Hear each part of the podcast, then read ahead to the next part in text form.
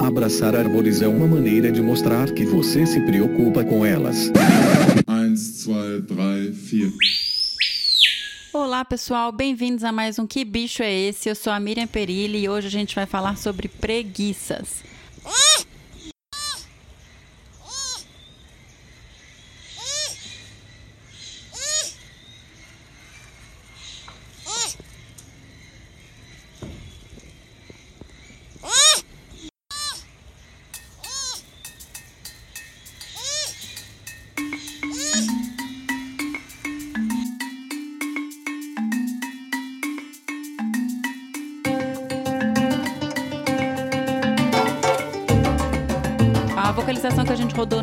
Episódio foi a de um filhotinho de bicho preguiça da preguiça real, que é a Colepus didactylus. E na verdade a gente vai ter um episódio falando um pouco mais de forma abrangente sobre as preguiças. Eu tive o prazer e estou muito orgulhosa de ter podido conversar com o professor doutor Adriano Garcia Chiarello. Mas antes da gente partir para esse bate-papo super legal, vamos para os e-mails.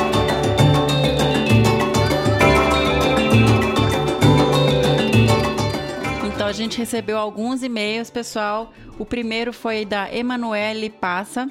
Bom dia, desabraçadores. Bom dia, Miriam. Meu chute para o que bicho é esse 035 é vocalização de alguma espécie de ouriço, quandu, porco-espinho, coendo ou SP. Coendo é o gênero do ouriço, tá, gente? Ouvi o som muitas vezes, procurei no YouTube e nas vocalizações da Emmons. Embora não tenha encontrado referências exatas e apesar de um mateiro em campo falar que a vocalização do ouriço é um assobio, nunca ouvi nem tenho certeza sobre. Mesmo assim, continuo chutando no ouriço. Os registros que efetuei desse bichinho adorável sempre foram por visualização direta ou odor, que descrevo como CC ou sovaco acebolado.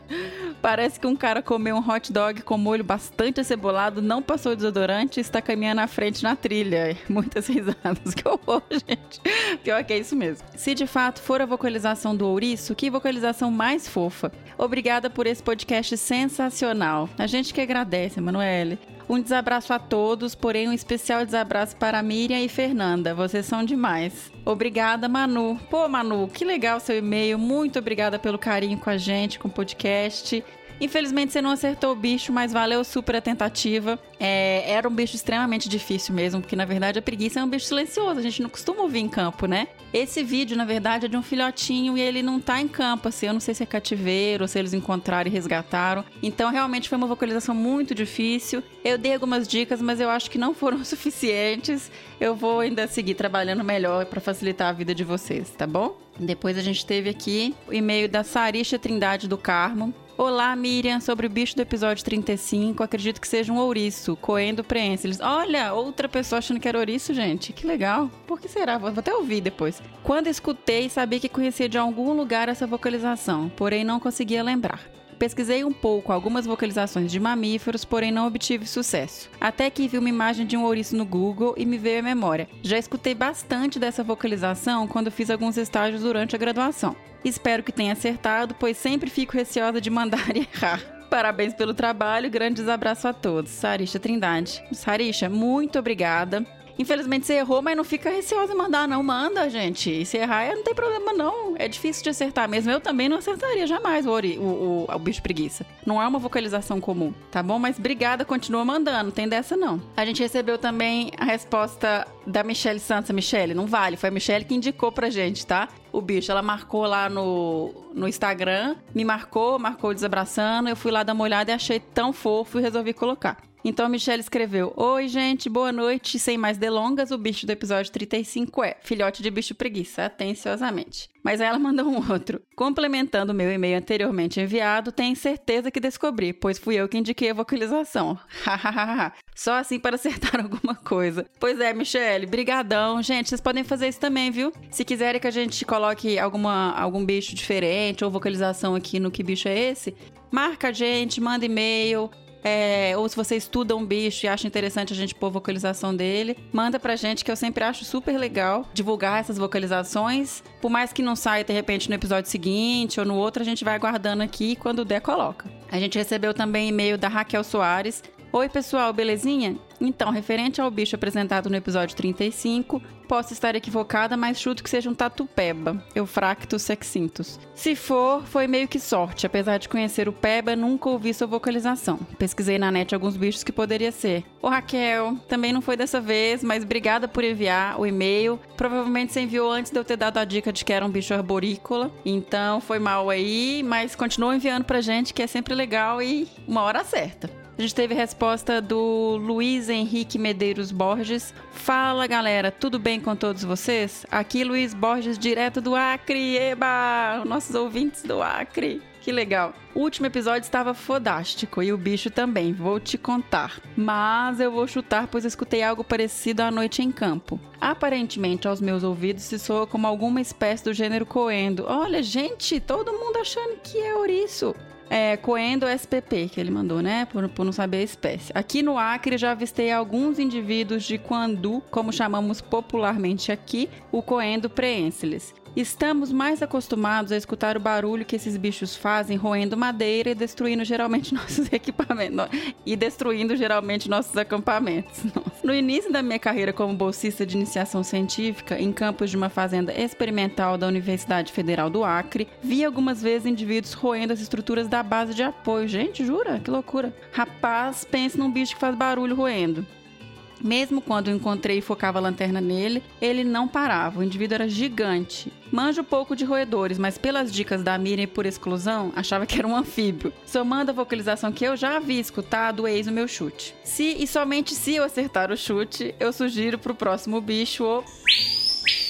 Ah, não vou falar quem é, vou guardar aqui pra gente pôr depois. E forte desabraço para vocês. Ô Luiz, muito obrigada por enviar. Você foi mais um que colocou o coendo, mas não foi. Essa espécie foi realmente uma preguiça, um filhotinho de preguiça. Mas valeu a tentativa. É, eu nunca não sabia desse esquema do coendo roendo as coisas. Eu já tive encontro com coendo e já tive um não muito bom que eu salvei um do meu cachorro, que inclusive ficou todo machucado a boca dele com, com os espinhos, né, do, do ouriço. E é isso, é um bicho realmente encantador. Obrigada por ter enviado. Continua insistindo, que na próxima você acerta. Então foram esses os bichos que a gente recebeu no último episódio. Continuem escrevendo pra gente. Quem souber qual foi o da sequência, escreve por favor para bicho@desabrace.com.br, ok? Vamos agora para nossa conversa.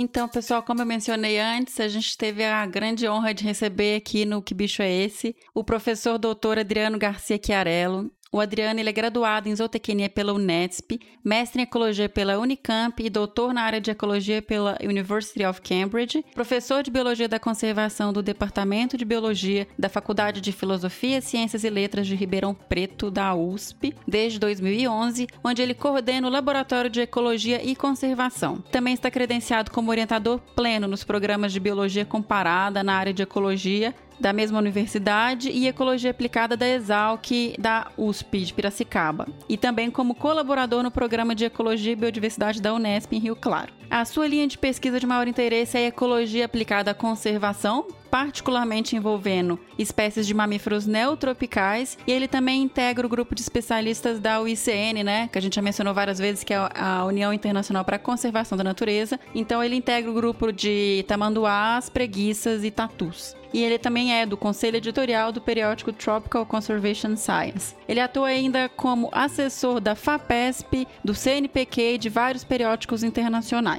Foi bolsista do CNPq no Museu Melo Leitão entre 99 e 2001 e professor no programa de pós-graduação em Zoologia de Vertebrados e no curso de Ciências Biológicas da PUC Minas em Belo Horizonte, entre 2000 e 2011. Foi ainda editor do Boletim do Museu de Biologia Melo Leitão entre 2001 e 2006. Ou seja, né, o, Adriano tem um currículo incrível e, além disso, ele tem também um quê de historiador natural, de saber um pouquinho de tudo e é uma pessoa extremamente interessante de conversar e de poder trocar conhecimento. Adriano, muito obrigada por disponibilizar um pouco do seu tempo para ter um papo com a gente sobre preguiças. É uma grande honra para a gente do Desabraçando receber você aqui. Seja bem-vindo ao Que Bicho é Esse, ao Desabraçando Árvores. Oi, Guilherme, muito obrigado pelo convite. Me sinto muito honrado participar desse programa, que eu né, sou fã, adoro o trabalho de vocês, acho muito importante. E, bom, agradeço muito pelo convite. Bom, Adriano, é, como eu comento em todos os episódios, a gente tem uma parte do público que entende um pouco mais sobre os bichos, que são os estudantes de biologia, o pessoal até de pós-graduação, mas a gente também tem um público que é interessado por natureza, mas que não conhece muito sobre os bichos. Uhum. Então eu queria começar a nossa conversa perguntando para você quem que são as, as preguiças, assim, quem é esse grupo das preguiças? Bom, as preguiças, elas fazem parte de um grupo, né, chamado de eh, xenartras, né? São, eh, são uhum. mamíferos, preguiças são mamíferos, de um grupo bem antigo de, de, de mamíferos, está né, tá lá na base da filogenia, uhum. né, da, do, dos, dos, chamados mamíferos eutérios, mamíferos verdadeiros. E, então, o grupo que ela está, ela está junto com os tamanduás, em primeiro momento, que são os parentes mais próximos das preguiças, e depois dos tatus. Uhum. Então, tatus, preguiças e tamanduás formam esse grupo que são os xenartras, né? Então, dentro do Xenartas, a gente imaginar uma árvore, você tem uma árvore, uhum. então a primeira bifurcação desse grupo de Xenartas, um galhozinho você vai ter tamanduá e preguiça, que forma aí né, um, um outro grupo chamado pilosa, e o outro galho formando os uhum. singulata. Né? O singulata, então, são os Xenartos de casco, tá. são os tatus. Então você tem os xenartos de cascos, tatus, ah. e os xenartos de pelo, né? Vamos dizer assim, né? As preguiças e os tamanduás. Uhum. Aí continuando o raminho das preguiças, Sim, não, então você tem o raminho do tamanduá para um lado, a preguiça para o outro, o raminho da preguiça, então subdivide em outros dois ramos, né? Um ramo das preguiças de três dedos, uhum. que são, né, hoje é o gênero Bradipus, e do outro lado, as preguiças de dois dedos tá. são do gênero Coloepus, né? Então a gente, grosso modo, a gente fala, ah, tem as preguiças de dois dedos e as preguiças de três dedos. Uhum. Então são gêneros Sim. diferentes, são preguiças bem né, separadas muito, tá. de muito tempo atrás, né? Elas têm um exemplo legal de convergência uhum. adaptativa, né? Embora sejam preguiças, elas têm um tempo de separação muito antigo, então elas convergiram essas adaptações à vida arborícola, porque todas elas descendem lá atrás, se a gente olhar milhões milhões de anos atrás, essas preguiças são descendentes de um grupo de preguiças grandes, terrícolas, que habitavam, né? Plioceno, Oligoceno, Pleistoceno, na América do Sul. Uhum. Então, hoje em dia, a gente tem duas espécies de preguiça de três dedos, Tá, e outras, vamos contar aqui, é torquatos, tá. variegatos, tridátilos, pigmeus, quatro preguiças de três dedos. A vocalização que a gente rodou no último episódio era um filhotinho de uma espécie uhum. do gênero Coloepus. Uhum. É, mas a gente vai falar como das preguiças de forma geral, tá? É, aproveitando o seu gancho, Adriano, que você mencionou que é um grupo antigo, a gente também teve preguiças que já foram extintas, né? As preguiças gigantes. Fala um pouquinho pra gente também desse ramo aí que. Se a gente entender bem essa história das preguiças, a gente tem que entrar na história da geografia da América do Sul, né? As preguiças, junto com os tamanduás e os tatus, representam um grupo muito muito antigo de mamíferos chamados autóctones da América do Sul, junto com os marsupiais, um ramo dos marsupiais, os marsupiais uhum. americanos, e outros grupos já desaparecidos, basicamente de ungulados que não existem mais, né, os antigos uhum. notungulata, né? Esses, esses basicamente desapareceram todos. Então, o que permanece dos mamíferos antigos uhum. da América do Sul, eu digo assim, que basicamente toda a evolução do grupo desses animais foi restrita à América do Sul do tempo que ela né, ficou basicamente é, isolada, né? A, a grande diversidade grande diversificação das preguiças né, antigas e, e, de outros tatus antigos ocorreu uhum. num período em que a América do Sul era uma grande ilha praticamente isolada. Né? Então, se a gente olha para trás, existem hoje cerca de 100 uhum. espécies de preguiças. Tá. Uh, se a gente descontar só as, as cinco atuais, 100 espécies de preguiças fósseis. Então, um grupo, um grupo que foi muito numeroso. No Brasil, a gente tem um dos maiores, na verdade, Uau. fazendo aqui uma, né, uma, uma propaganda de um colega que eu admiro muito, Nossa. o professor Cartelli, da PUC Minas, é quem é uma das autoridades que mais entende desse assunto, né, de preguiças fósseis. Uhum. Né? Ele tem lá na coleção dele, da PUC Minas, 70 mil peças fósseis, então ele pode falar com muito mais propriedade do que Sim. eu, do que foi esse grupo. Acho que de repente vale até uma conversa com ele mais para frente aí. Porque vale é, muito, é, muito, legal. É, porque ele sabe, obviamente, né? Ele entrou nas cavernas lá da Bahia para saber, de, né, uhum. né? Coletou ossos. É, é, uma pessoa muito legal sobre, né? Um... E é um mundo fascinante, né? Assim, é incrível você, você pensar nesses bichos Exato. andando por aí. A gente via no Museu da PUC. Exato. Nossa. e até pouco tempo atrás. Então, se a gente olha essas preguiças né, grandes, essas preguiças esses, é, são bichos de 4, 5, uhum. 6 toneladas, né? O megatério, Milodon, né? É, Megalonyx, né? São, são gêneros já extintos, mas uhum, são bichos de grande porte, né? E os últimos deles apareceram cerca de 5 mil anos atrás nas grandes ilhas do Caribe, né? É, Porto Rico, Cuba, foram, né, foram os desaparecimentos que a gente sabe até hoje, os mais, uhum. os mais recentes. Né? Essa, da América do Sul desapareceram aí 7, 8 mil anos atrás, talvez, dependendo de algum autor, talvez sobreviveram aí um pouco mais, um pouco mais recente. Né? Mas, inclusive, né, na época que Darwin esteve, né, uma uhum. história paralela interessante, na época que Darwin esteve, Darwin foi um dos primeiros que, né, naturalistas que, que descreveu ossos de preguiças aqui da América do Sul. Né? Sim, uhum. e, e naquela época é, se encontrou, não foi Darwin que fez isso, mas contemporâneos de Darwin descobriram é, peles é, de preguiças, essas preguiças extintas em é, grutas na Argentina e no Chile, tão bem preservadas, uhum. né, que os, os, pesquisadores da época, não estou falando de 1815, 1820, uhum. por ali, que acharam que esses bichos ainda poderiam estar vivos na, na, na Patagônia Argentina, que naquele momento era um lugar absolutamente é, desconhecido. Sim, né? desconhecido. Inclusive, Darwin se debruçou, uhum. que bicho é esse enorme, né? né? Um osso que ele, o Darwin mesmo percebeu que ali poderia ser um parente de preguiça atual, né? Pelo formato dos dentes, mas a descoberta, a classificação veio muito tempo depois, com a ajuda de outras pessoas, né? Uhum, Lá hoje é, é, uma, uma gruta conhecida, né? Chama Cueva del Milodon, caverna uhum. do Milodon, que é um gênero de preguiça extinta, né? Mas é, um, é, é, é, uma história que relata que em situações de boa preservação, uma pele do animal desse pode durar 10 mil, 8 mil anos e, enganar a pessoa, né? E achar que o bicho ainda está existindo por ali. É, que encontrou, então tem ali o bicho, né? Mas infelizmente isso não, não foi comprovado. E, inclusive, há pouco tempo atrás, cerca de 10, 15 anos atrás, alguns pesquisadores ainda acreditavam que pudesse existir preguiças terrícolas na Amazônia brasileira. Ah, eu lembro disso. Teve, é, inclusive, né, expedições e o pessoal é, teve, procurando exato. esses bichos. Eles achavam que era o... Como é que chama, gente, aquele bicho da Amazônia? Aquelas lendas? É, uma pinguari. Uma pinguari. Eles achavam que, na verdade, uma pinguari, uma pinguari era, uma, era uma representação da preguiça gigante que ainda tinha por lá, né? Exato, porque é um ambiente né, totalmente florestal, uma floresta imensa como é a Amazônia, né? Você uhum. imaginar que um bicho desses poderia existir, né? Alguns cientistas ainda acreditavam nessa possibilidade, né? Sim. Mas como cientista, né, a gente tenta é, fazer, compilar todas as evidências possíveis e, de fato, não existem evidências é, fortes né, de que esses bichos ainda existam por lá. Infelizmente, é. eles estão extintos há, há, milhares de anos. Até onde a gente pode dizer com base nas evidências que existem, né? Sim, sim. É, seria ótimo se achasse, mas... é, exato.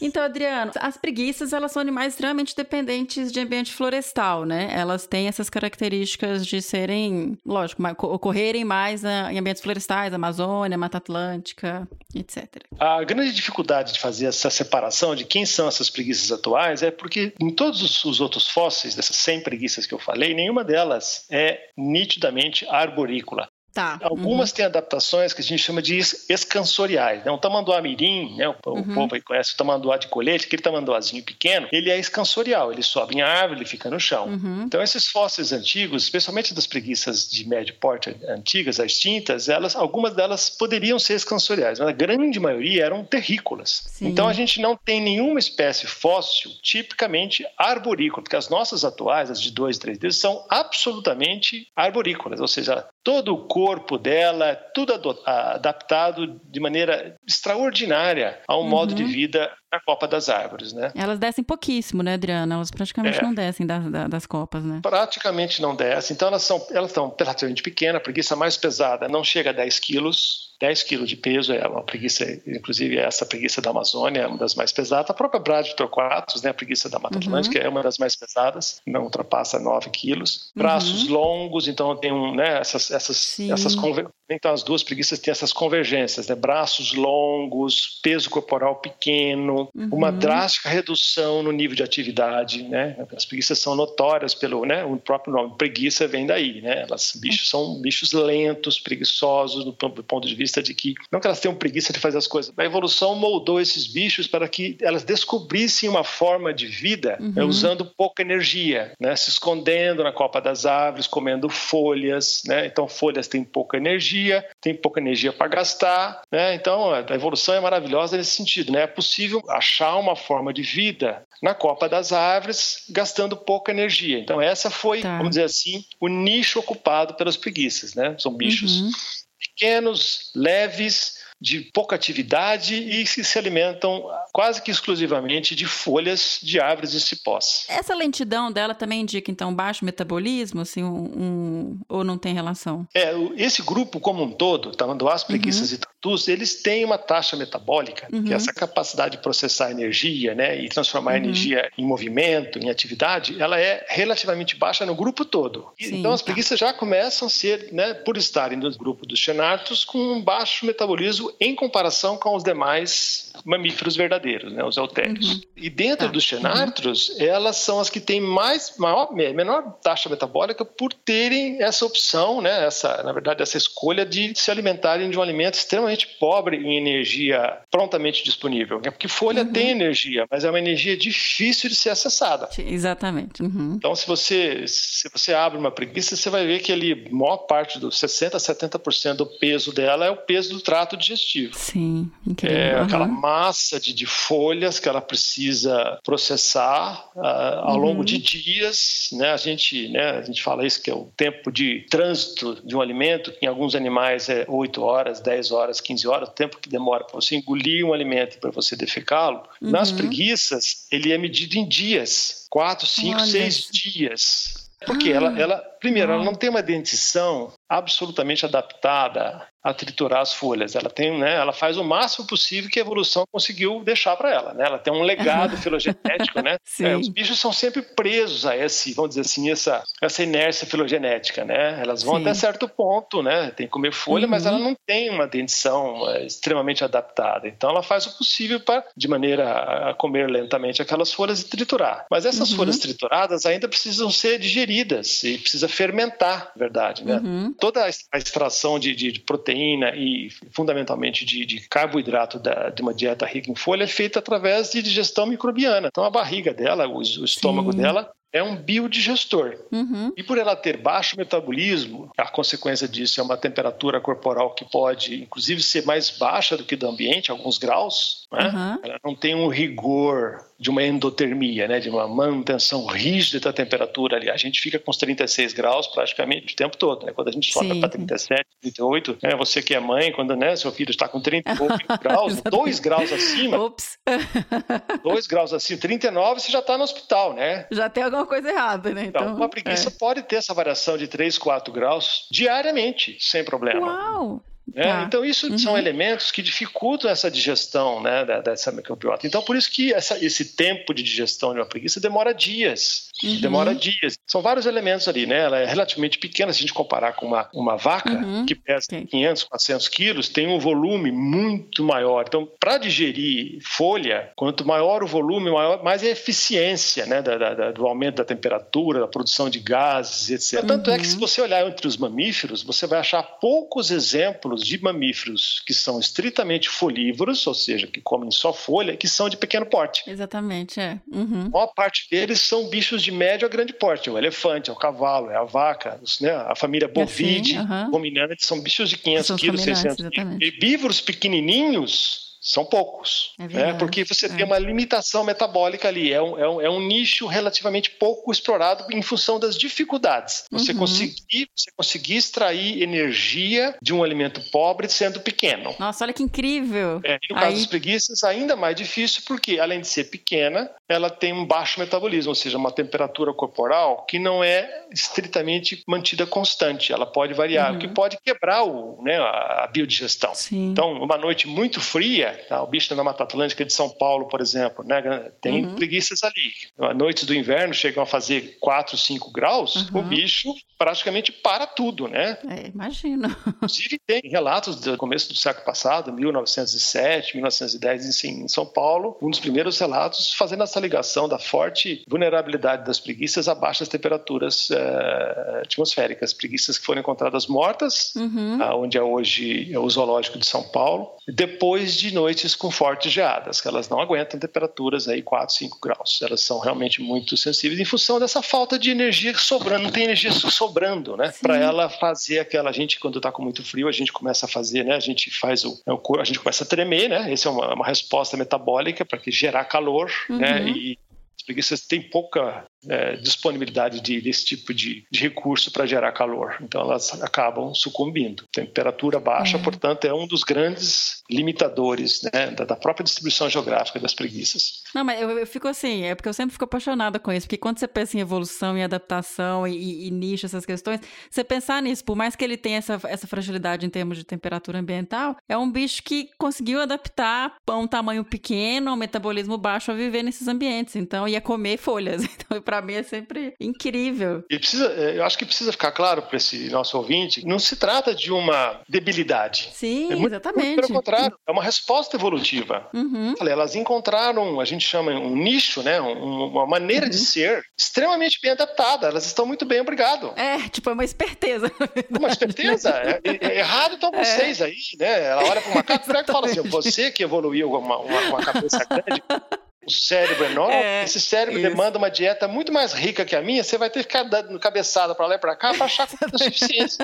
Eu fico Perfeito. tranquilamente no meu galho, comendo só folha e muito bem. É, não, e agora você falou, eu imaginei ela. Inclusive, uma coisa que eu vou te perguntar logo, que é essa questão dela virar aquela cabeça que ela rotaciona um pouco mais, né? É, Tem então. aquela carinha que parece que tá sorrindo. Mas antes de perguntar isso, até eu queria aproveitar que você falou essa questão de, da temperatura e dessa vulnerabilidade à mudança de, de, de clima. Ou seja, é um bicho também que ele fica ameaçado quando se fala em mudança climática, né? Porque se você muda muito a temperatura temperatura para baixo, pelo menos, você pode causar um impacto grande nesses bichos. Eles não conseguem. Tem um limite térmico. O impacto pode ser de duas maneiras: o direto, né, da temperatura, uhum. Sim. Porque quando a gente fala mudança climática, você tem a questão de, né, você tem aumento da temperatura, mas você tem alguns lugares que pode ter. Exatamente. Na verdade, é mais o aumento da variação associada ao aumento. É, é nesse então, sentido isso... que eu pensei, que em alguns lugares a temperatura cai, isso. na verdade, porque você varia, você, você perde o, o equilíbrio. É essa, assim, né? isso, né? é essa variação que é problemática. Então, como eu falei, é, dias muito quentes é, também é ruim para elas, porque ao mesmo tempo que ela tem dificuldade de lidar com temperaturas baixas, ela tem, também tem dificuldade de lidar com temperaturas altas. Uhum. É, então, o refúgio que ela tem é fugir do sol, é se esconder em lugares mais frescos da copa, né? Mas, é, uhum. mas é, se a temperatura está na faixa de 40 graus, realmente fica difícil, né? Uhum. E, e o outro lado é essa questão, né? Da, da, então, vocês têm o, o, impacto, né? Que alguns locais vão, vai estar muito frio, pelo menos em algumas épocas do ano, ou a transição calor-frio vai ser muito uhum. rápida, e o efeito secundário, né? A outra maneira de, da mudança global impactar esses bichos é através da mudança do hábitat, né? A, a floresta, que hoje é úmida, ou a maior parte do tempo úmida, passa a ser uma, uma, uma floresta uh, que a gente chama de sazonal, né, semidecida, uhum. e isso é um problema, porque algumas árvores, como resposta ao aumento da temperatura ou à baixa precipitação, ou as duas coisas, elas jogam as folhas para fora, né? Elas perdem ah, as folhas. Sim. Uhum. É uma resposta, né, a gente chama as matas sim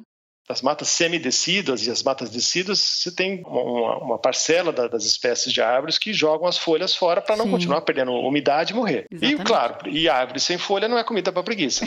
Então, e ainda então, expõe um pouco mais o bicho, né? Então... Isso, então a mudança climática ela pode afetar dessas duas maneiras, né? Então, uhum. a, a, mudança que, que, pode ocasionar numa floresta, tornando ela mais variável, sazonalmente, uhum. a gente pensar isso em invernos e verões, sendo que os invernos, que são vários meses do ano, né, você pegar alguns, não é só junho, julho, agosto, né, como é típico do sudeste brasileiro, né, mas às vezes uhum. se você ampliar isso daí para quatro meses, pode ser um período de muita escassez de alimento suficiente para que a população se enfraqueça e o bicho eventualmente é, morra, né. Sim, sim, reduz a população até. Tem várias possibilidades ruins também, né, então. Existe também, essa é uma, é uma questão também pertinente no nosso momento, né, em função de Amazônia, incêndio, mudança global. Quando a gente fala mudança global, a gente obviamente associa a Amazônia e uhum. a Amazônia tem 20%, 25% dela destruída, vamos dizer assim, né? Uhum. Mas é, já tem estudos dizendo que falta pouco, talvez 5%, pouco mais, pouco menos. Se a gente chegar nos 30, 35% de desmate da Amazônia, a Amazônia pode atravessar esse ponto de, chamado tipping point, um ponto de virada. É, de não retorno que eles falam. De não né? retorno. De então a Amazônia Isso. deixa uhum. de ser uma floresta e passa a ser uma savana ou uhum. passa a ser uma grande mata semidecídua, né, onde parte daquelas espécies de árvores que não perdiam folha durante a seca começam a perder folha durante a seca. Uhum. Então, assim, você imagina a transformação do hábitat para bichos florestais. O que seria isso? Né? Seria um, né, uma, uma, grande mudança num tempo muito curto, Sim. em termos de resposta evolutiva, né, ou seja, o tempo que os bichos precisam para se adaptar, é, não, é, não, não, permitiria essa mudança, né, essa, essa adaptação. Uhum. Então, assim, a, os prognósticos não são positivos nesse sentido, né? É, ainda mais um bicho tão especialista em, em ambiente arborícola, né? Não, não, Exato. não dá. não dá trazendo também mais algumas curiosidades sobre essas adaptações. Tem uma associação também na pelagem dos bichos com, com algas, parece, que dá esse tom esverdeado para evitar predação? Isso. É, é, no hall, né? No hall daquelas adaptações. Né? Então a gente falou assim: uhum. o bicho está vivendo na copa da árvore, uhum. ele é pequeno, ele come folha, portanto ele não fica pulando de galho em galho, ele não tem essa coisa de, de, de, de sair correndo, né? De, literalmente para escapar de um predador. Então, Inclusive, uma das... tem a cauda curta, né? Ele nem tem nem é, praticamente, de, de, de, É, não, não tem. Ele tem um cotoco de, de 3, 4 centímetros de cauda que, não, que obviamente não serve para ficar pendurado em galho, né? Não, não é para isso, não precisa é. disso, né? É. É, preguiça não pula, não pula de galho em galho. Se ela pulou é porque ela caiu. Na verdade é. Ela é. Então, uma das adaptações brilhantes dela a esse modo de ser, de pouca energia, é deixar crescer no seu pelo algas. Uhum. Né? E essas algas, especialmente nas, nas, épocas mais quentes do ano, mais quente, mais é, chuvosa, ela, ela dá à preguiça uma coloração esverdeada. Uhum. O que pode aumentar ainda mais essa capacidade de elas se esconderem na, na, na copa das árvores. Né? Porque uma preguiça Sim. que já é um bicho fica né, sem emitir vocalizações a maior parte do tempo. Então, é um bicho silencioso. Uhum e pequeno, pendurado lá em cima, 30 metros de altura. Já é um bicho difícil de ver. E ainda mais tendo uma pelagem que é da cor das folhas, uhum. então ela passa muito despercebida para a grande maioria das pessoas. Né? Uhum. Então, é, estudar preguiças também tem essa dificuldade, porque, em função dessas características morfológicas, é um bicho que passa despercebido pela maior parte das pessoas. Passa despercebido do predador e, como você falou, passa da gente também. Como que vocês estudam preguiça? Como é que se faz uma pesquisa com preguiças? Assim? Não, claro, depende da pergunta, mas se você quer encontrá-la né, em campo. É, primeiro que a gente precisa saber onde existem as preguiças, né? Porque, embora uhum. sejam florestais, nem toda floresta tem preguiça, né? Tem boa tá. parte da Mata Atlântica, né? A Mata Atlântica de montanha né, praticamente não tem, ou se tem, ela, eh, existem populações em baixíssima densidade populacional, né, ou seja, uma preguiça uhum. cada 10, cada 100 hectares. Então, nesses locais, nesses locais é muito difícil realmente, mesmo você tendo uma imagem de procura, estudar. Uhum. Então, a primeira decisão é, é, trabalhar com locais com, onde as preguiças são relativamente abundantes. E tem locais que elas tá. vivem a 5, às vezes até 10 preguiças por hectare. Não, é você imaginar. Uau. Você imaginar, é, isso são áreas, eu estou falando do, do, extremo, né? Uhum. O normal seria uma preguiça a cada 30, a cada 40 hectares. Tá. Um pouco uhum. mais, porque tem muita variação. Densidade populacional é, é, um parâmetro extremamente variável, né? Tem muitas uhum. condicionantes aí, mas assim, em termos gerais, né? Então, no tá. extremo, tá. no extremo máximo, você poderia ter 10 preguiças vivendo numa área do tamanho de um campo de futebol, de floresta. Uhum. Isso ah. ocorre nas áreas mais úmidas da Amazônia. Né? Tem um trabalho clássico feito na década de 70 no, na ilha de Barro Colorado, no Panamá, que é uma mata quente, uhum. úmida. Uhum. Então, são situações bem de máximo conforto térmico e de máxima distribuição de alimento para esse bicho. Tá, uhum. Mas o segundo passo é como encontrá-los. Todo pesquisador, né, Mira? Você já deve ter conversado com vários pesquisadores. Os pesquisadores desenvolvem uma habilidade chamada imagem de procura. O Fernando chama de jungle eye. Eye. É, Jungle Eye, exato. Porque você, uma vez, inclusive, vou fazer um parênteses aqui, eu era aluno do, do mestrado da Unicamp, e em 1990 eu estava no campo com um colega da Unicamp, o Trigo, já uhum. falecido, infelizmente, um grande pesquisador de ecologia química, e ele uhum. trabalhava com borboletas, né? E a gente saiu, dava uma saída para os alunos numa atividade chamada Mostre e Fala, né? Que a gente tinha que mostrar uhum. exemplos de evolução, de coevolução, né? Dispersão de sementes. Olha que legal. E ele localizou um ovinho de uma borboleta que tinha o tamanho da cabeça de um alfinete. Nossa! A, a 15 metros de altura. Eu falei, Trigo, peraí. Aí ele me falou, tá ali. Aí eu pus o binóculo e confirmei. De fato, tinha um ovinho amarelinho na, numa folha. Eu falei, mas como é que você achou esse ovinho? Eu falei, é simples. Eu sei que, esse, que, a, que, essa borboleta só deposita uh, uh, ovo numa espécie de trepadeira. Uhum. Eu acho trepadeira e vou nas, nas, nas, nas, folhas mais novas que eu vou achar uh, o ovinho da borboleta lá. Então, Olha assim, só. É a mesma coisa. Se você falar para mim onde é que a gente vai achar preguiça, eu vou falar: peraí, vamos lá. Vamos, né?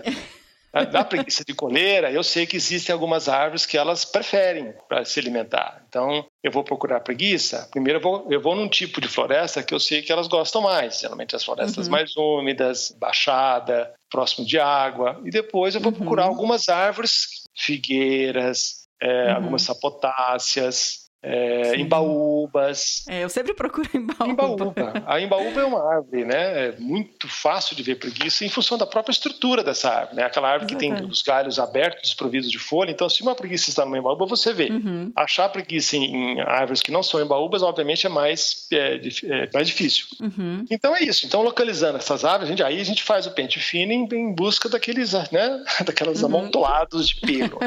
Vai procura onde tem maior chance de encontrar, né? É, mas sempre com binóculo, precisa ter treino, precisa né, uhum. manipular bem o binóculo e procurar ali as, as, as, partes mais terminais dos galhos, que é onde ela vai se alimentar. Uhum. E num é. horário apropriado em que ela está ativa, né? Porque nos horários que elas é, estão descansando, aí às vezes pode ser mais difícil, inclusive, encontrá-las, né? Elas uhum. estão realmente escondidas, né? Elas procuram é, se enfiar ainda mais na folhagem das árvores para ficarem realmente quase que invisíveis. Uhum. Mas mesmo assim, Mira, eu tinha, né, quando eu comecei a trabalhar, mesmo depois, depois de vários anos, a gente marcava as preguiças com rádio colar, né? Em função dessa ah, dificuldade. Tá. Uhum. A gente captura o bicho, coloca uma coleirinha que tem um transmissor de sinal de rádio, uhum. né? Cada indivíduo com uma frequência. Igual o rádio antigo, a gente colocava lá, né? Girava o botãozinho, a frequência é tal, eu sabia que era fulano tal. E aí a gente uhum. pega esse bip, né? Esse pip, pip, Uhum. vai chegando perto, né? É uma antena direcional que a gente usa. Essa antena a gente uhum. gira 360 graus e vai chegando no animal. E muitas vezes eu chegava na árvore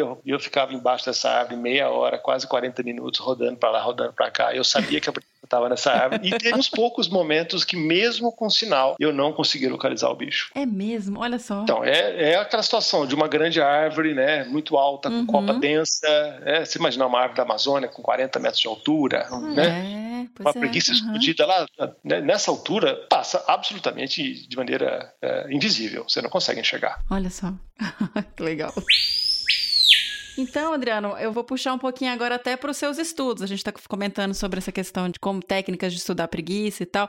Você começou a estudar preguiça em 94, né? É, a preguiça fazia parte de uma pergunta do meu doutorado. A primeira tá. preguiça que a gente marcou foi em dezembro de 94. Ah, a primeira que vocês marcaram. Você trabalhava com transecção também, né? Por isso que tem esse olho bom para achar bicho. A gente, em é, alguns outros eu... episódios, a gente até comenta de transecção linear e tal. Exato. Fiz muita transecção porque a pergunta principal do meu doutorado era saber como que, na época, nós estamos falando então no, né, do começo da década de 90, era uma novidade, né, saber como que os, os mamíferos é, respondiam à, à perda de, de, floresta e, a, e ao isolamento, né, a, frag, a gente uhum. chama de uhum. fragmentação florestal, né, quando você diminui a floresta e você isola esses blocos de floresta por áreas uhum. de não floresta, né, então os bichos ficam isolados. Então eu queria saber primeiro o que, que acontecia com um conjunto de espécies, né, a gente chama uhum. de comunidade de mamíferos, como que essas espécies desapareciam ou como que algumas eh, sobreviviam, comparando seis grandes na verdade, duas grandes áreas, duas médias e duas pequenas. Então,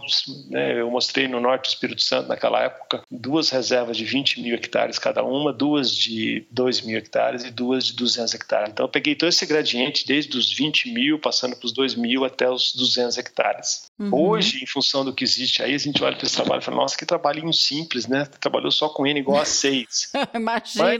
Mas, mas olha, 30 anos para trás, ele estava uhum. na ponta, né? Estava ali, nossa, Norte do Espírito Santo, um, é um trabalho pioneiro na, né, na, na região. Uhum. Então, a primeira pergunta era, era essa: o que está acontecendo com esse conjunto de espécies? Onde tem onça, onde não tem? Onde tem anta, onde não tem? Uhum. E a uhum. segunda pergunta era: bom, eu vou pegar então, dentro desse conjunto de espécies, um grupo de, de, de espécies que são tipicamente florestais, ou seja, que dependem muito da, da floresta, especialmente arborícolas, ou seja, dependem do hábitat florestal, né? Uhum. E ver se a fragmentação afeta mais drasticamente eles. E aí que entrou tá. as preguiças. Então, parte do doutorado era eu ia comparar preguiças vivendo em áreas grandes com preguiças vivendo em áreas pequenas, uhum. para saber o que, que, modificaria no comportamento delas. Tá, no caso, a preguiça de coleira, que é a Bradypstor Isso, né? isso. Esse trabalho foi feito no Espírito Santo, então eu estava, né, o Espírito Santo é uma região muito interessante do ponto de vista botânico, do ponto de vista faunístico, porque é uma área que você tem uma mata atlântica que a gente chama de transição, né? Ela uhum. pega um conjunto, um conjunto faunístico da mata Atlântica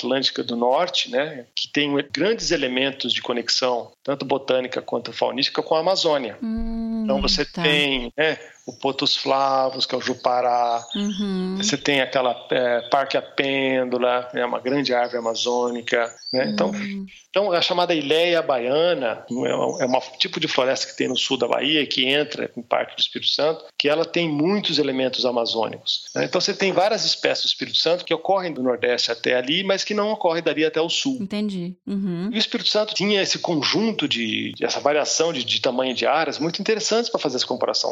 O Espírito Espírito Santo contém ali no norte do Rio Doce esses dois grandes blocos de floresta, que foram duas das minhas áreas estudadas. Hoje uhum. a reserva, reserva Biológica de Soretama, que é uma reserva pública, né, federal, e uhum. a Reserva Natural, hoje Reserva Natural Vale, antiga Reserva Florestal de Linhares. Linhares, tá. porque fica ali a 30 quilômetros ao norte da cidade de Linhares, uhum, que é mantida sim. pela Vale do Rio Doce, uma reserva privada, mas em excelente estado de conservação. Então, as juntas, as duas, mais algumas RPPNs, você tem um bloco de 50 mil hectares. Legal. Talvez seja o maior bloco de floresta preservada ao norte do Rio de Janeiro. Sim, né? com essas características que você mencionou que diferenciam também, né? Do ponto de vista só de, do, tamanho da área, porque você vai encontrar aqui em São Paulo maciço florestal na Jureia, né? É, ali na Paranapiacaba. Terra do Mar ali. Mas são uhum. florestas uhum. mais frias, com outro conjunto de espécies, né? Uhum. A floresta do Espírito Santo, norte do Rio de Janeiro, já é essa floresta chamada de tabuleiro, é uma floresta atlântica com outros elementos florísticos, como eu falei, de um clima uhum. diferenciado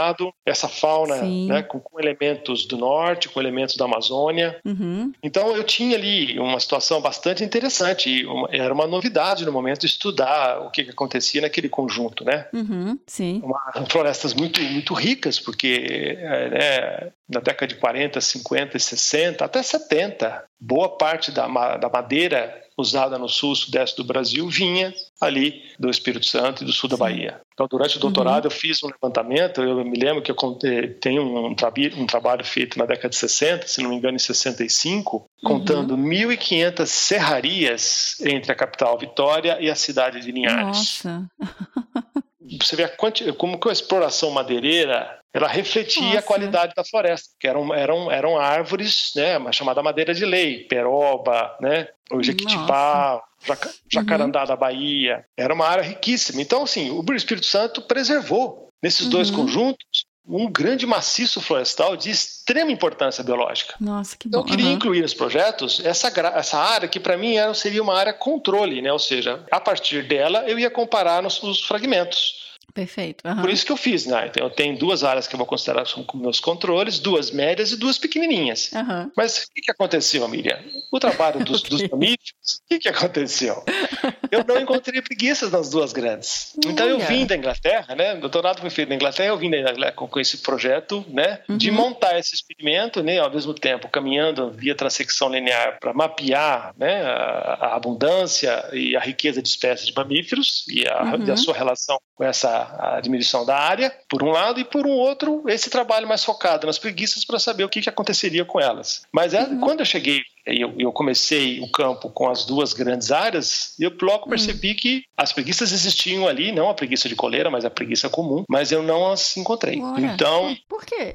É, então, depois eu vim saber. E justamente lá, é, a gente não sabe até, até hoje qual é o motivo exatamente. Talvez a densidade populacional de preguiças é, ali na região de, dos primeiros 30 quilômetros ao norte do Rio seja de fato baixa, por um uhum. lado, que eu acho uma hipótese pouco provável. Uhum. A mais provável é que, como a mata, eu falei, é uma das únicas para o nosso, uhum. nosso ouvinte que quer ter uma experiência daquela floresta atlântica que Cabral viu no Brasil ao chegar? Aquela, né? né? É ir para Linhares, é ir para a reserva da Vale. Então você vê uma floresta, a gente, como biólogo, a gente está. É pouco comum esse tipo de floresta na Mata Atlântica. São, são árvores de 40 metros de altura, de, de a gente chama de dossel contínuo. Hum, então, assim, você encontrar uma preguiçinha de 5 quilos a 40 metros de altura é muito difícil. Miriam, eu andei. Haja, cento... haja capacidade de Olha, eu andei né? 160 quilômetros nas duas áreas, Soretama e Linhares. Eu andei 160 quilômetros de aquele andar de biólogo uhum. procurando bicho. Sim. Muito Quantas eu vi nesses 160 quilômetros? Nossa. Nenhuma. Gente. Eu não vi nenhuma preguiça. Eu só vi preguiças nos pequenos fragmentos. Nem nos médios eu não vi. Dos 2 mil hectares eu também não vi preguiças. Elas estão uhum. lá. É uma questão de detecção. Né? Hoje a gente trata Sim. isso. Né? Então o que, que aconteceu comigo? Eu tive uma falha de detectar o bicho. É.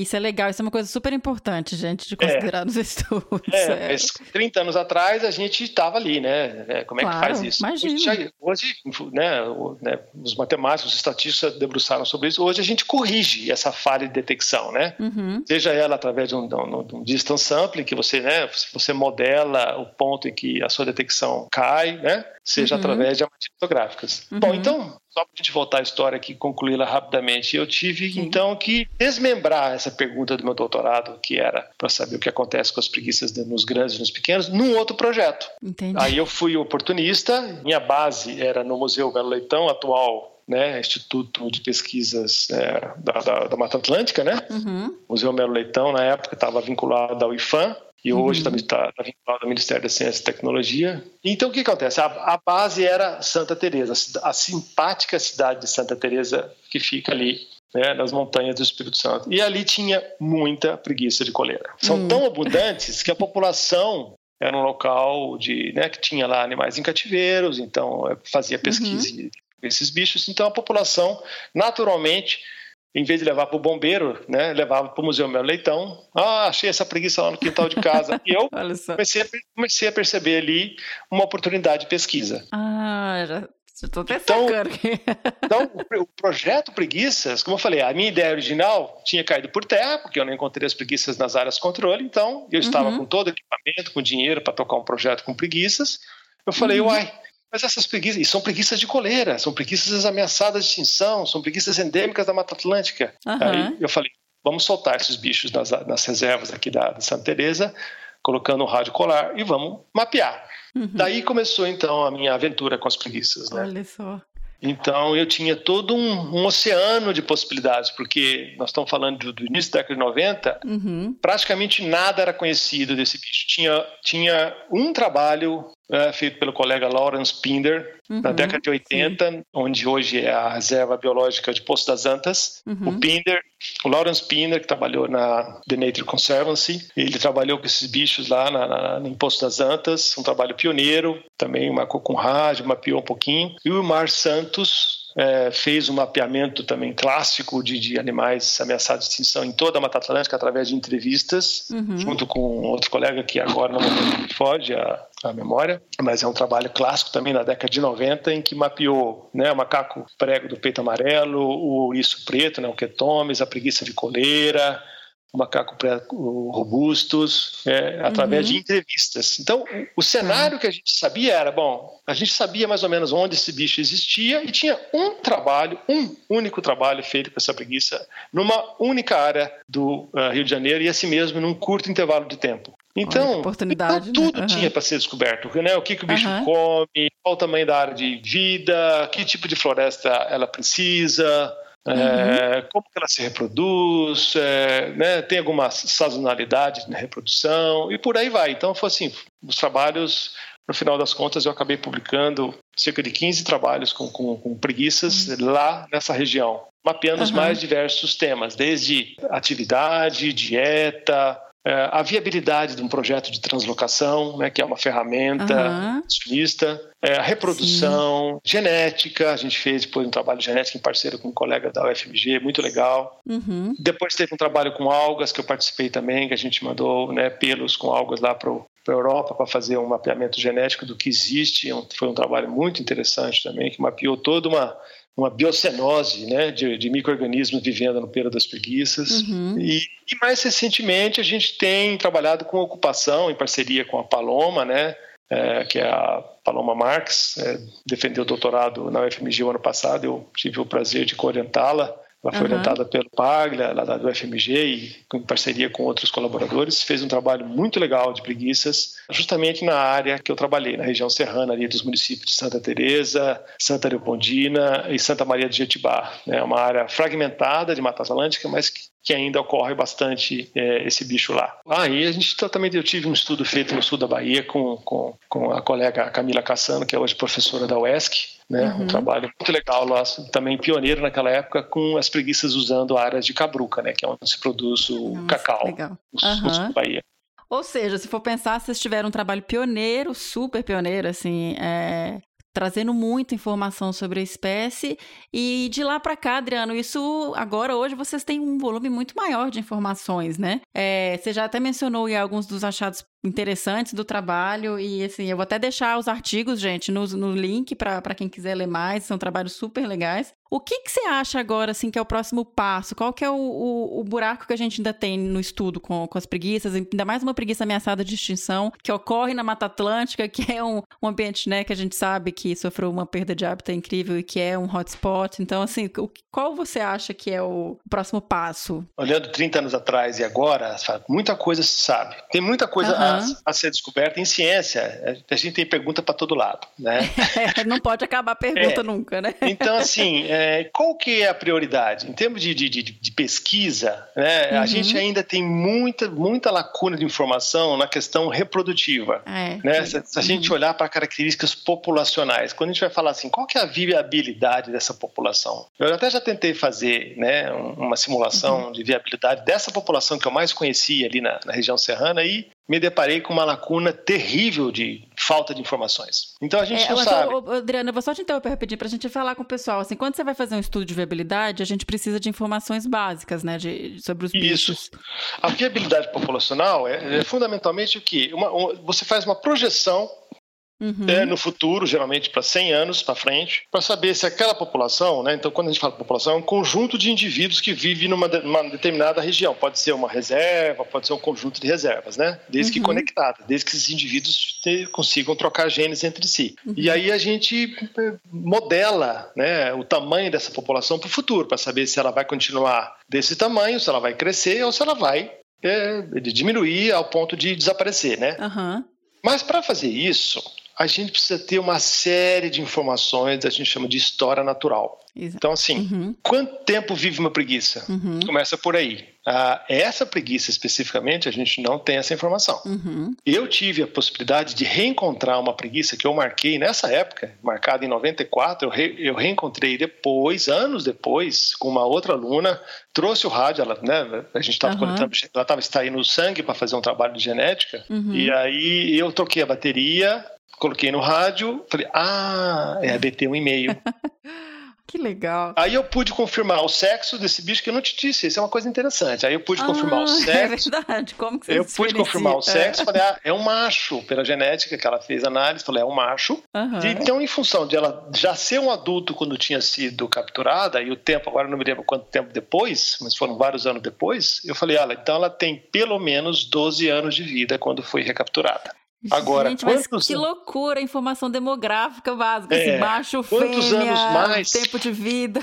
Isso, quantos anos mais ela pode viver? Não sei. Provavelmente tá. mais 10, mais 5, não. Então, assim, preguiças em cativeiro é uma coisa, né? As preguiças Sim. As de dois dedos, né, do gênero Colepis, que tem uma dieta um pouco mais flexível, conseguem viver décadas. Tem preguiças que viveram mais de 30 anos em cativeiro, inclusive. Olha só. Uhum. Mas de- as de três dedos, Uhum. as, de- as de três dedos vivem muito mal em cativeiro. Praticamente Oh. não vivem em cativeiro. Gente, né? tá. Então a gente não tem essa informação de longevidade, que é um dos parâmetros que a gente usa em viabilidade. O outro, também Uhum. tão importante, é capacidade reprodutiva. Quantos filhotes produz uma fêmea? Quantas Uhum. fêmeas produzem filhotes? É, qual a taxa de mortalidade de um filhote? Ou seja, um filhote vive, né, de cada 10 filhotes que vivem no primeiro ano, quantos morrem no primeiro ano? Uhum. né? Tá.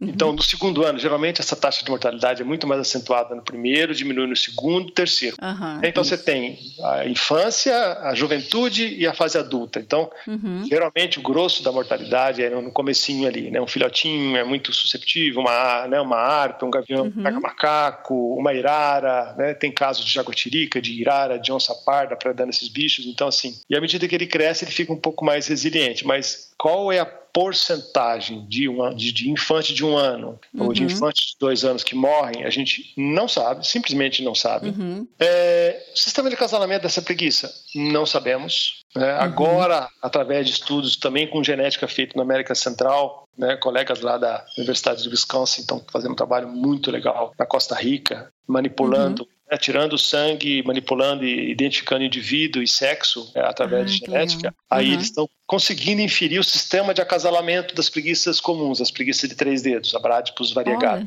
Tá. Então, isso está agora sendo conhecido para brádipos variegados. A gente está sabendo lá que, por exemplo, é um sistema poligâmico, Uhum. mas é um sistema poligâmico enviesado, porque alguns machos, praticamente, alguns poucos machos dominam, quase um harém. Gente, olha. A poligamia é aquele Sim. sistema em que as fêmeas é, acasalam com vários machos e os machos acasalam com várias fêmeas. Aham. Mas no caso das preguiças ah, comuns lá da Costa Rica, você tem poucos machos é, monopolizando os acasalamentos. Gente, olha. É, então aí você fala, puxa, Como é que, como é que será isso? Como é. É. que é isso? Como é que é isso na Mata Atlântica com a preguiça de coleira, por, por ela ser assim tão diferente das demais? Pode ser um sistema diferente? Será que, ele, será que é monogamia? Será que também é poligamia? Então, o sistema de acasalamento é desconhecido. Aham. A razão sexual. Se a gente vai e consegue capturar todas essas preguiças, quantas são machos e quantas são fêmeas, é outro parâmetro importante para fazer uma viabilidade populacional, para se saber se, né, em genética tem um termo chamado tamanho geneticamente efetivo, Uhum. que é diferente do tamanho total da população. A Uhum. definição é um pouco complicada, mas na prática é quantos indivíduos conseguem passar genes para as próximas gerações. Uhum. Então, se você tem uma razão sexual muito enviesada para macho ou muito enviesada para fêmea, significa que nem toda fêmea está reproduzindo, de um, num lado, ou nem todo macho está conseguindo reproduzir. Uhum. Então, você tem um desequilíbrio aí. Então, isso afeta né, o tamanho populacional, afeta a capacidade de transmissão gênica. Então, assim, é, tá- então, há muitas lacunas ainda nesse quesito, né, de dados que são necessários para a gente fazer viabilidade populacional de fato. Aham.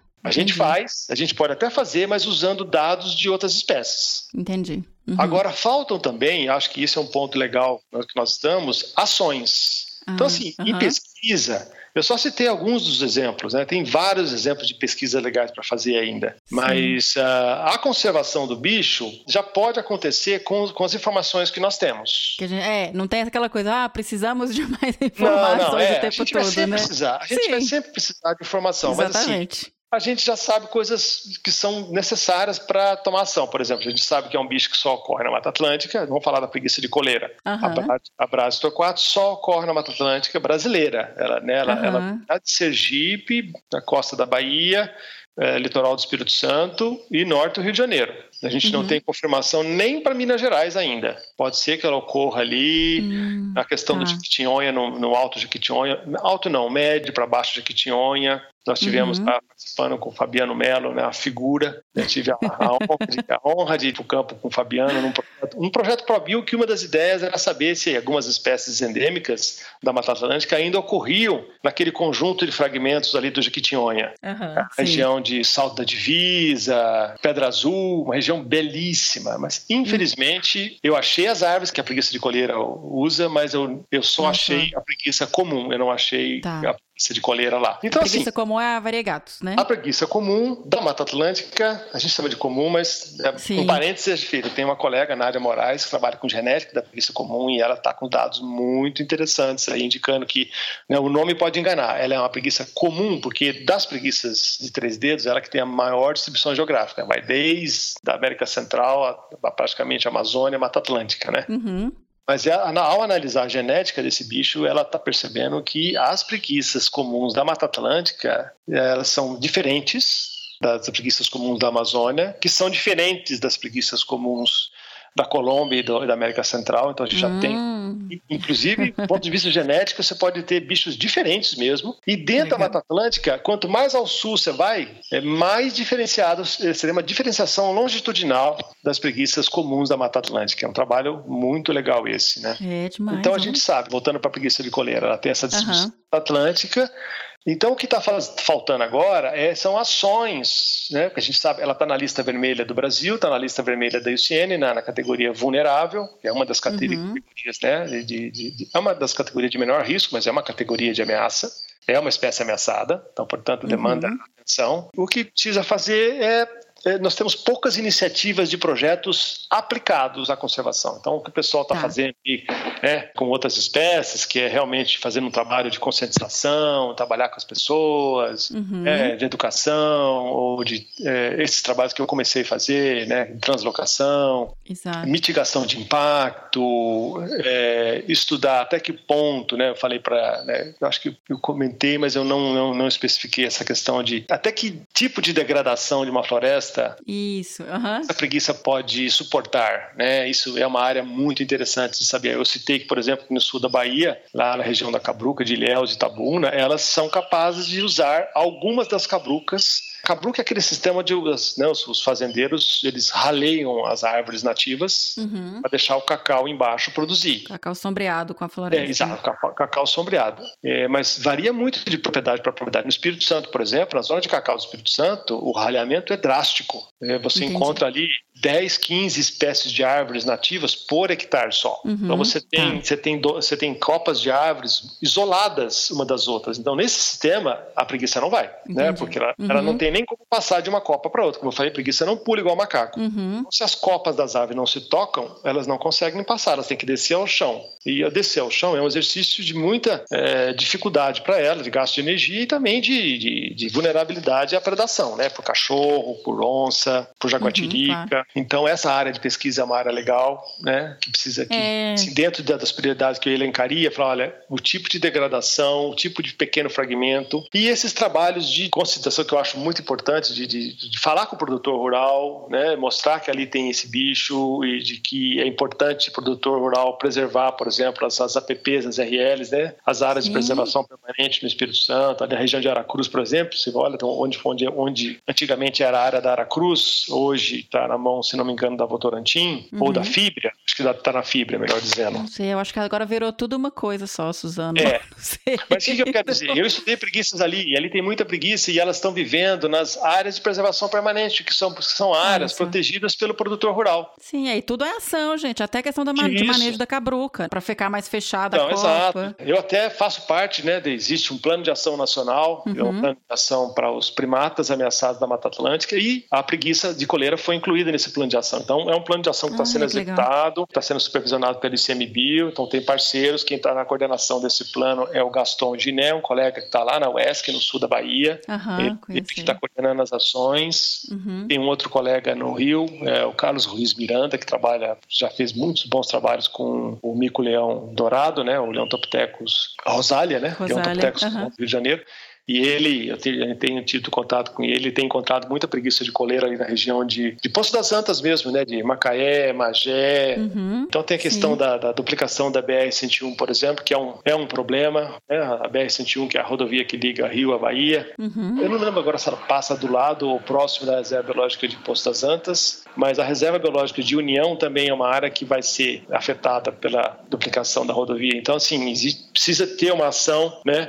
Para primeiro uhum. ordenar essa duplicação, evitando, por exemplo, que ela realmente é, afete áreas que já são protegidas por unidade de conservação. Tem todo o trabalho de, de conscientização do público para dar o respaldo para isso, né? A população precisa defender e para defender uhum. a população precisa ser, né? Então acho Exatamente. que o trabalho de o trabalho de fundações, de ONGs, é o trabalho de vocês, né? De colocar isso no rádio. É, uhum. Às vezes vou né, talvez possa dizer isso, né? É, de maneira equivocada, mas é, tem um impacto muito, talvez mais importante do que esses artigos que a gente escreve, né? Porque é você passar para o grande público, né, essas informações que estão disponíveis para nós cientistas, né, numa linguagem técnica muitas vezes inacessível, né? Exatamente. Uhum. Então você entra na, é, então lá no trabalho do Rio de Janeiro com o Mico Leão é um trabalho pioneiro, começou na década de, de 80, né? Até, até um pouco antes, né? Uhum. Hoje a gente pode dizer que é um trabalho bem sucedido, que teve muita ação. Olha que legal. Uhum. Teve muita pesquisa, bicho foi reintroduzido no Rio de Janeiro e hoje tem trabalho com escola, trabalho com produtor rural. Então uhum. já está mapeado uma série de populações de mico-leão que estão ali vivendo em propriedades particulares. Boa parte dos uhum. proprietários são, são parceiros, ajudam. Né? Então, assim, esse tipo de ação para preguiça de coleira ainda é muito incipiente. Precisa desenvolver mais isso. Ah, é uma oportunidade, porque é um bicho que é um bicho bonito, né? Um bicho, assim, ele, ele é dócil, as pessoas igual você falou, o pessoal pegava e entregava. A gente. Não é um bicho que cria, que causa assim, uma ameaça ou que tem alguma lenda de um animal perigoso. É um bicho que tem uma, um, um Como é que fala? Um carisma de se fazer. Carisma, sim. É, as preguiças são animais carismáticos, né? Inclusive, uhum. a ponto desse carisma ser um problema, na verdade, né? Ai, pet. Tem um artigo recente feito com região de turismo em Manaus e em Iquitos, no Peru, se não me engano. Uhum. E também tem trabalhos feitos da América Central mostrando uh, algumas agências de turismo ou proprietários, né, agindo de má fé, né, mantendo preguiças de outros animais cativos para atrair turistas que querem tirar foto segurando a preguiça. Né? Sim, é. Justamente porque é fofinho você segurar uma preguiça, é. tirar uma selfie e colocar lá na internet. Né? Então, mas isso uhum. quando é feito de maneira desorganizada, uhum, você está tirando o animal da natureza, você tem esse primeiro ponto, enfraquecendo a população, e o segundo ponto, tornando esse animal eternamente cativo, né? porque ele vai, tá, vai ter uma mudança de dieta, uma mudança de, de comportamento que ele não vai conseguir voltar para a natureza uma vez que ele passa por esse uhum. tipo de interação com, com, as pessoas, né? Sim, bicho que, que, que, é, realmente eu já vi esse preguiça em vários lugares, assim, inclusive em áreas urbanas, então. Então, outro trabalho, outro trabalho só para concluir, Miriam, eu acho claro, assim, uh -huh. outra linha, são linhas assim pouco exploradas no Brasil, é, esses animais, inclusive relacionado a isso que a gente está dizendo, né? Muitos caminhoneiros ou outros turistas que vão para o Nordeste, estão descendo pela, pela BR-101, às vezes você encontra na beira de estrada pessoas oferecendo preguiças, é, é muito comum um caminhoneiro né, pegar uma preguiça dessa uhum. e e, chega no Brasil, vai lá e começa a criar em cativeiro, e o bicho não come primeiro dia, cinco dias, aí ele opa, esse bicho vai morrer. Uhum. É, e aí ele vai e entrega esse bicho para um centro de triagem. Então, assim, é, tem pouquíssimos trabalhos feitos né, é, levantando esse potencial, ou seja, é, quantas preguiças são entregues anualmente no centro uhum. de triagem e o que é feito com elas. Né? Primeiro, Sim. por que, que, elas apareceram? De onde elas vieram? Ah, é bicho que morreu eletrocutado, estava né, atravessando fio de alta uhum. tensão, tomou um choque caiu, ou estava atravessando uma rodovia, ou foi trazida por um caminhoneiro. Uhum. E para onde levar esse bicho? Né? Então, assim, o Brasil precisa desenvolver ações nesse sentido, né? Ações que eu digo, inclusive, de criar estrutura, né? Sim, a gente sim. tem uma estrutura estatal é, muito pequena em relação à demanda. Né? Se você uhum. pensar o tamanho, né? Brasil continente, né, a quantidade de pessoas envolvidas no centro de triagem, eles fazem um trabalho heróico, né? É verdade. Na verdade, precisava ter muito mais centro de triagem para ter essa estrutura, conectados de maneira é, por internet, um banco de dados único, né, para uhum. mapear de onde estão esses animais, para onde está vindo, para onde estão indo, né, o que está acontecendo sim. com esses animais que estão sendo soltos, estão morrendo, estão, estão sobrevivendo à natureza, né? Exatamente, estão sendo soltos em outra área, estão voltando, né? Tá, tá Exato. Um... É isso, é, isso é, é importante ter mesmo. E até essa informação para as pessoas que, tão, que pegam esses bichos, né? Muitas vezes as pessoas não, não têm nem noção de, do, do que fazer, para onde levar e como processar esse. Como eu falei, essas preguiças de, de três dedos, elas, elas toleram muito mal o cativeiro. Então, assim, sobrevivem alguns dias e aí não comem nada. E aí as pessoas, então, para evitar que o bicho morra, acaba levando para esses centros de triagem, né? Então. Sim. E não é muito raro achar, né, Adriana? Eu mesmo já vi preguiça em estrada algumas vezes.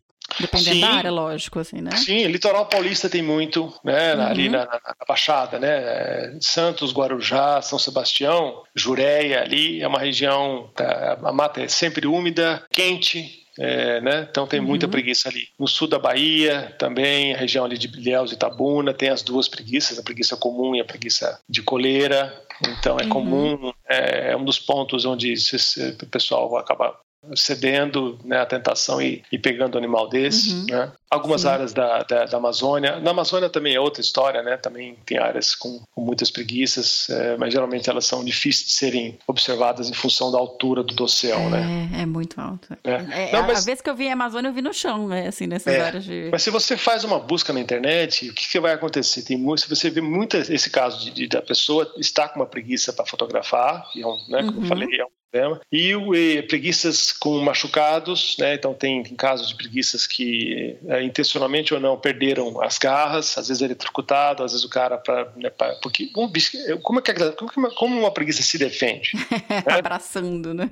abraçando, ela tem as garras. Eu mesmo já fui, Uhum. já, já fui, tive os dois pulsos perfurados, uma preguiça que É eu tentei mesmo? tirar de uma árvore, Uhum. e o bicho é forte, apesar de ter 10 quilos, Uhum. as garras, as garras são capazes de, de, de provocar feridas gravíssimas, né? Porque ela tem uma é. força muito grande. Então, às vezes o cara, né, na retaliação, ele acaba pegando facão e cortando na mão da preguiça. As Então já unhas. tem Ah. casos de, né, tem casos de bichos mutilados na internet, você vê, Uhum. casos de bichos eletrocutados, né, que eh, com o crescimento da cidade, essa é uma outra área interessante de estudo, né, o crescimento das cidades vai colocando em contato com floresta, esses Uhum. bichos, né, naturalmente eles ficam sempre pendurados, vão pendurando em galho, pendurando em fios, aí quando conecta fios de polos diferentes, toma um choque e acaba sendo eletrocutado, né? Sim.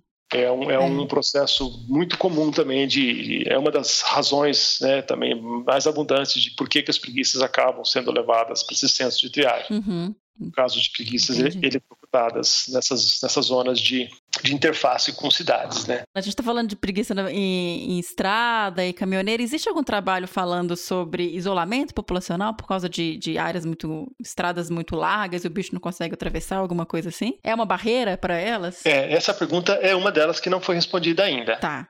É, começa a ter trabalho do Brasil sobre isso, né? Uhum. De o quanto que as estradas, ou mesmo os grandes rios, né, Exatamente, formam é, é, isolamento, né? Uhum. A gente não tem essa informação ainda. O que a gente tem, como, como citei, tem dois trabalhos feitos eu, em parceria com o professor Fabrício Santos, da UFMG, é um geneticista, Uhum. excelente pesquisador. Ele que Uhum. orientou a, a Paula Lara Ruiz, né? Então, aquele Uhum. trabalho que eu citei de filogeografia, a gente acabou mapeando, né? Descrevendo a, a- de como está a genética desse animal e a gente percebeu então que as preguiças, essa preguiça de coleira, ela está distribuída em três filogrupos, né? Do ponto de vista Uhum. genético, Tá. você tem as preguiças, de, de, de- uma única espécie que eu estou falando, né? Essa É, preguiça sim. de coleira. Então você tem a maior diversidade ainda no, no sul da Bahia. né? Essa é, é, vamos dizer assim, que seria talvez as preguiças ah, representantes do, do, né, do tempo passado. Que dali elas expandiram tanto para o norte como para o sul. Então você tem um outro grupo de preguiças no Rio de Janeiro e um outro grupo no Espírito Santo, sendo que do Rio de Janeiro e Espírito Santo são mais próximas do ponto de vista eh, genético, Genético. e a da Bahia é um pouco mais distante, né? Sendo a, sendo a que tem a maior diversidade. E dentro da Bahia, você tem um grupo do norte da Bahia e um grupo do sul da Bahia. Agora, o quanto que as estradas estão impactando, isso é absolutamente desconhecido. Tá. Voltando à BR-101, talvez seja o maior corredor, né? De, a estrada de maior, maior fluxo que corta boa parte da Mata Atlântica, já que ela vai do Rio Grande do Sul até lá o Nordeste. E no Espírito Santo, a BR-101, esse é um, esse é um problema atual. A BR-101 Uhum. é uma pista dupla de alto fluxo de, de caminhões, de veículos, Sim. e ela corta esse maciço que eu citei entre a reserva do Lodge Soretama e Linhares. Nossa. E é uma Uhum. estrada de pista dupla de alto trânsito. é, Essa sim, de fato, ela pode estar causando um estrangulamento ali, impedindo Uhum. né, fluxo gênico, mas é algo que ninguém fez ainda. Ou seja, moçada que tá escutando, tem muita coisa para fazer com preguiça. Exato. A né? própria questão dos rios, né? A gente sabe que preguiça nada muito bem. né? Na Amazônia Aham. tem, tem tem videozinhos muito legais de preguiça Tem. atravessando rios enormes, né? Elas boiam bem, então elas nadam, nadam bem. Loucura. Mas é, será que o Rio Doce é uma barreira, né? Será que Uhum. o, o Rio Jequitinhonha, o próprio Amazonas, a gente sabe que o Amazonas divide, né? De grosso modo, ele divide algumas populações de preguiça, né? Então pode ser que, mas, mas também está pouco, pouco estudado isso, até que ponto o Rio Amazonas é uma barreira efetiva ao fluxo gênico, né? Sim. É, tem Então- isso para várias espécies, né? Essa ecologia de estrada é uma área muito importante, né? Porque é é algo que a gente, como cidadão, a estrada, a gente, né, aquela, aquela história da shifting baselines, né, da, da mudança da linha de base. A gente nasce no mundo de estradas e acha que estrada é normal. E então, a gente precisa perceber que estrada não é normal, né? A estrada, né, ela, ela é- tem barulho, tem química, ela Exatamente. tem uma série de impactos ali que agora só, né, o Brasil tem alguns grupos já de trabalho em cima disso, né? Então, assim, é, e eu acho que o principal trabalho a fazer, primeiro, claro, do cientista para mapear esse impacto, tanto os bichos estão sendo mortos, como essa questão de fluxo gênico, né, se de fato a estrada está impedindo. Uhum. E o segundo passo é passar isso para a população de maneira geral, para que o cidadão que é consciente, aquele mesmo cidadão que, né, que quer comer menos carne, que quer viajar menos de avião, que quer consumir menos né, produtos, Uhum, possa exatamente. também se questionar se né, aquela placa mostrando né, animais na pista, né, um redutor de velocidade, aquilo está ali para de fato mitigar o impacto, né? E Uhum. fazer a sua parte, né? O brasileiro é muito de, ah, eu só vou fazer isso se o, se o guarda está ali. Exatamente. Ele precisa ter essa noção de o que é certo, o que é errado, do ponto de vista de ação em relação à natureza, dentro de cada um. Sim. Então, essa maturidade, essa visão né, de, de- do que é certo, o que é errado, o que é bom, o que é ruim para a natureza, tem que estar dentro de cada um. E acho que por isso que eu volto a essa tecla, acho que é muito importante a gente conscientizar a população de maneira geral da- dos impactos. Da estrada é uma, é uma coisa dessa. Né? A gente, ah, as estradas, é normal você ir de um lado para o outro. Pô, a estrada dá uma Sim. super liberdade, né? É- é- a estrada é.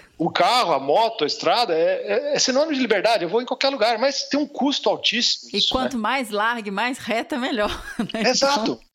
E a, a quantidade de, de informação É. disponível ainda é relativamente pequena em função da do potencial impacto, né? Porque nós estamos falando Sim. de preguiça, mas se, se a gente pensar dos bichos que são terrestres, né? Porque preguiça raramente desce ao chão. Uhum. né? Então, assim, ela não está entre as espécies mais atropeladas. Não. Mas se você falar em onça, se você falar em tatu, né? Lobo, lobo guará, tamanduá bandeira, nossa, são Ah, bichos que tá. são atropelados às centenas aí, né? Sim. eh, diariamente. Então é um impacto populacional tremendo, né? Sim, sim, exatamente. E, e aí é isso, né? Cobrar um pouco de medida da- de, dos empreendimentos também. Porque tem Isso. que ter áreas para esses bichos passarem.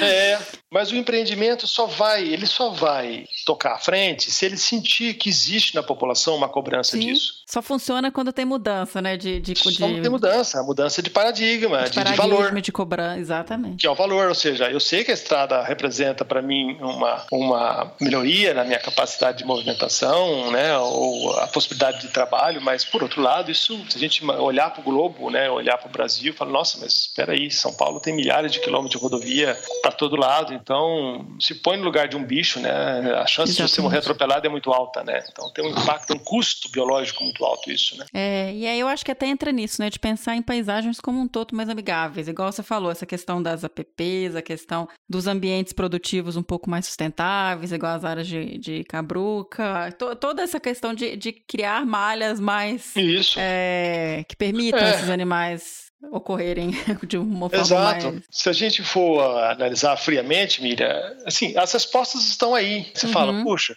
conciliar, conciliar o transporte com um meio de vida mais verde, eh, conciliar Uhum. a produção agrícola com a preservação das APPs e RLs, e sim, ou seja, mas basta que as pessoas acreditem nisso, né? Porque eh, o, que, o que existe é muito preconceito, é muita informação falsa, é, é, sabe? É, muita gente Uhum. que está com bloqueios, né, de achar que isso é coisa de, de- de esquerdista, de gente que quer defender a natureza. Não, nós estamos num momento muito difícil isso, né? De, de as pessoas associarem defesa da natureza com partido político. Exatamente. Isso é uma terrível. É. Isso é uma loucura, né? Então, assim, peraí, gente, não, não, separa a ciência de, né? Então, Sim, não é por aí. Tenta é, procurar a informação correta e o Brasil é forte nisso, né? A gente tem universidades, a gente tem pós-graduação, a gente tem um grupo, eu falei, tem muita coisa a ser descoberta, mas tem muita coisa, né, já, que nós já temos, né, de conhecimento gerado aqui mesmo, né? E nós temos Sim, avanços um corpo, belíssimos, um né? corpo técnico mesmo, né? De, de doutores, é, doutorandos, pós-doutores, colegas, né? Gente muito uhum. Capacitada. E o que está faltando é a sociedade, da maneira que a gente está falando assim, ah, cadê o centro de triagem, cadê as ONGs, cadê a sociedade uhum. criar valores para que esse tipo de trabalho é de fato um trabalho necessário para a sociedade. Uhum. Os biólogos, assim, eu falo para os meus alunos, o mercado devia estar querendo o biólogo o tempo todo, porque o biólogo é a resposta para a gente dar para um, o mundo do futuro. Perfeito. Nós vivemos num, num, mundo. A gente fala, qual é, o, qual é o plano B? Não temos plano B. Né? O nosso universo é a Terra. Exatamente. Então, assim, Pô, e ninguém mais do que um biólogo para entender tudo que está envolvido nessa geração de vida, né? Então, assim, ah, se chamar um engenheiro para resolver, ele vai até certo ponto, mas chega uma hora e fala: peraí, não, você não está lidando com espécie A, espécie B, aqui tem todo o que é prioritário o que não é. Né? Então, uhum. assim, a sociedade deveria estar valorizando muito mais o trabalho de um biólogo, porque ele, mais do que qualquer outra profissão, que entende né, o processo por trás dessa riqueza biológica né, e o valor que essa riqueza biológica, que hoje é dada, né, as pessoas acham que, na verdade, né, é, a natureza está ali só para ser apreciada, mas não é isso. Hoje a gente está quantificando os chamados serviços ecossistêmicos. Né? Uhum, o produtor rural produz por causa disso, porque tem clima, e o clima está ali porque tem natureza. Então, se você tira a natureza, tira o clima, tira o clima, tira a produção agrícola. Quer dizer, nós estamos começando como população a fazer essa relação de causa e efeito. Acho que isso precisa crescer exponencialmente, independente de, de programa partidário, né, de programa político. Isso tem que ser, isso tem que ser educado em, em, escola. Não tem que ser nenhuma disciplina separada, né? Tem que fazer um pouco de parte é... de tudo. Isso tem que ser conectado. Exato. É, tem, tem, inclusive grupos de cientistas brilhantes, né? Aquele uhum. grupo que tem na Inglaterra, o Scientist Warnings, né? É um, é um, é um canal no YouTube com vídeos muito legais e eles é, o seu, um dos seus proponentes, ele fica, ele defende de maneira muito, muito é, que eu concordo, para a gente mudar né, esse paradigma de, de, de, desenvolvimento, a gente precisava, uma das ações, claro, tem um conjunto imenso de ações, mas uma das ações uhum. seria ensinar ecologia em todas as profissões. É, que lindo isso é. é porque você importante, né? Você convence uma pessoa que, que sabe o valor daquilo que você está falando. Então você falar para um economista, um economista tem, né? Não quero que, né, fazer a caveira do economista, mas que não teve um treinamento. A gente fala do nosso presidente, não teve uhum, um treinamento para sentir a sensibilidade. Na verdade, nem sensibilidade, o valor que representa a natureza. Exatamente. O uhum. valor que representa. Então, se você não tem uma formação básica de qualquer uma da profissão, de que a natureza é válida, os profissionais de qualquer profissão, por conta própria, conseguem ver isso. Mas, grosso modo, se você não, não, não coloca essa, é, esse tipo de informação do que é ecologia, ecologia, na verdade, é, é a interação né, da, da, fauna com o seu meio, uhum. fica difícil para uma pessoa que não é treinada perceber que ela precisa mudar o seu comportamento para preservar isso. Porque, no fundo, no fundo, ela acha que não tem valor. Exatamente. Ela não foi é.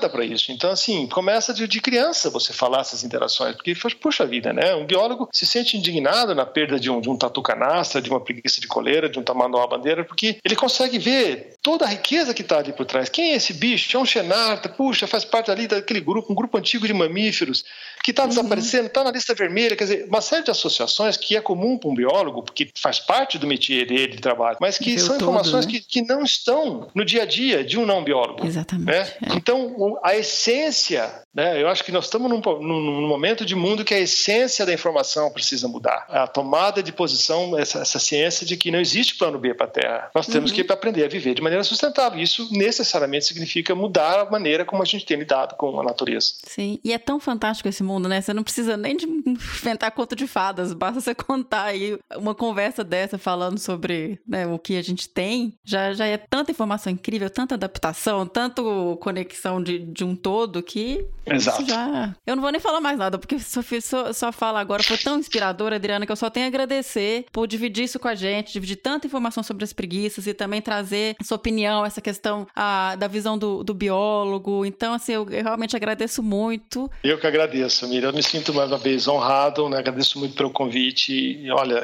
torço muito pelo trabalho de vocês, você e o Fernando estão fazendo um trabalho maravilhoso. Como eu falei, eu acho que a essência de tudo, eu sou um cientista, eu publico artigo, mas eu estou assim, um pouco frustrado do trabalho que eu faço, porque eu vejo que nós estamos chegando a um ponto de Brasil que nós estamos querendo, precisando falar não para cientista, nós estamos precisando falar para o povo, né? Estamos falar para o nosso governante, para o nosso vereador, para o nosso presidente, né? Uhum. De que, que eles estão equivocados. Sim. Então, é. de novo, muito obrigado. Foi um prazer falar com vocês.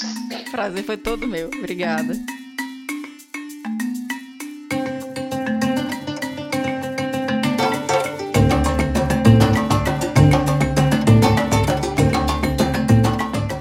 Esse foi então o que bicho é esse sobre preguiças. Espero de verdade que vocês gostem. Mandem feedback pra gente. Se vocês souberem quem é o bicho, por favor, escrevam para bicho@desabrace.com.br. E além disso, pessoal, vamos apoiar aí o Desabraçando Árvores para que a gente continue trazendo material para vocês, continue gravando esse podcast tão legal, com tanta gente bacana, com tanta informação interessante sobre as pessoas, sobre biologia, sobre conservação. Quem puder ajudar, seja um apoiador no Padrim ou no PicPay, tá joia? Você pode entrar lá no site www.desabrace.com.br que tem os links em apoiadores.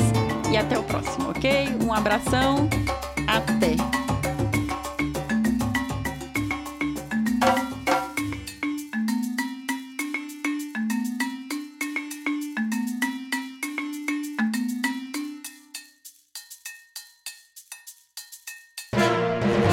Mais um produto com a edição do Senhor A.